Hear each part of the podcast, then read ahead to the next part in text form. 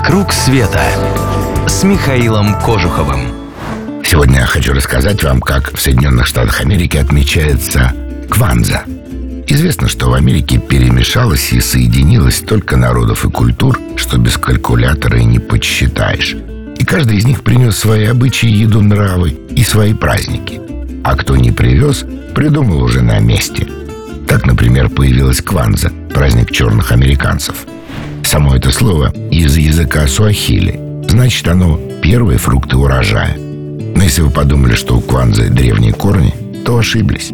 Придумали его в 60-е годы 20 века на пике борьбы за права чернокожих.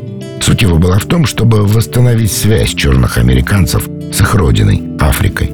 У праздника даже есть свой основатель, черный активист Рон Каренга. Личность, между прочим, весьма спорная – Кое-кто считал его склонным к черному расизму. Еще он в свое время посидел в тюрьме за избиение женщины, которую заподозрил в попытке его отравить. По его изначальной идее Кванза должна была отмечаться целую неделю. Каждый вечер все домашние в национальных африканских одеждах должны собраться у стола, на котором установлен алтарь со свечами, фруктами и другими символами урожая. Предполагается, что в процессе застолья обсуждаются семь основных принципов африканской культуры. Самоопределение, коллективная работа и ответственность, объединенная экономика, целеустремленность, креативность и вера. Все семь, разумеется, сам Каренко и придумал. А еще неграм в дни Кванзы предлагалось просвещаться в истории Африки, ее культуры и традиций, слушать лекции о борьбе за права чернокожих – Кванза изначально планировалась как альтернатива Рождеству, празднику белых, и отмечалась она с 26 декабря.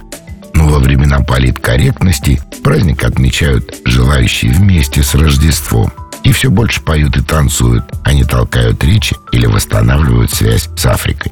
Считается даже незазорным пригласить на Кванзу белых друзей, а некоторые компании и фирмы устраивают корпоративы на Кванзу просто потому, что у них работает один негр или самое большее два. Словом, Кванза из довольно агрессивного и до неприличия серьезного расового торжества превратилась в самый настоящий праздник. На нынешнее Рождество у меня, признаться, другие планы. А то бы отметил и Кванзу тоже с какими-нибудь новыми чернокожими друзьями там. А вот на будущий год я опять собираюсь в Штаты. Хотите, присоединяйтесь. Махнем открывать Америку вместе.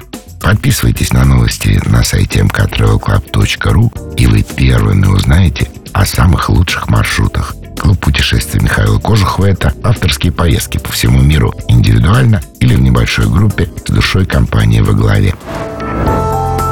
«Вокруг света» с Михаилом Кожуховым.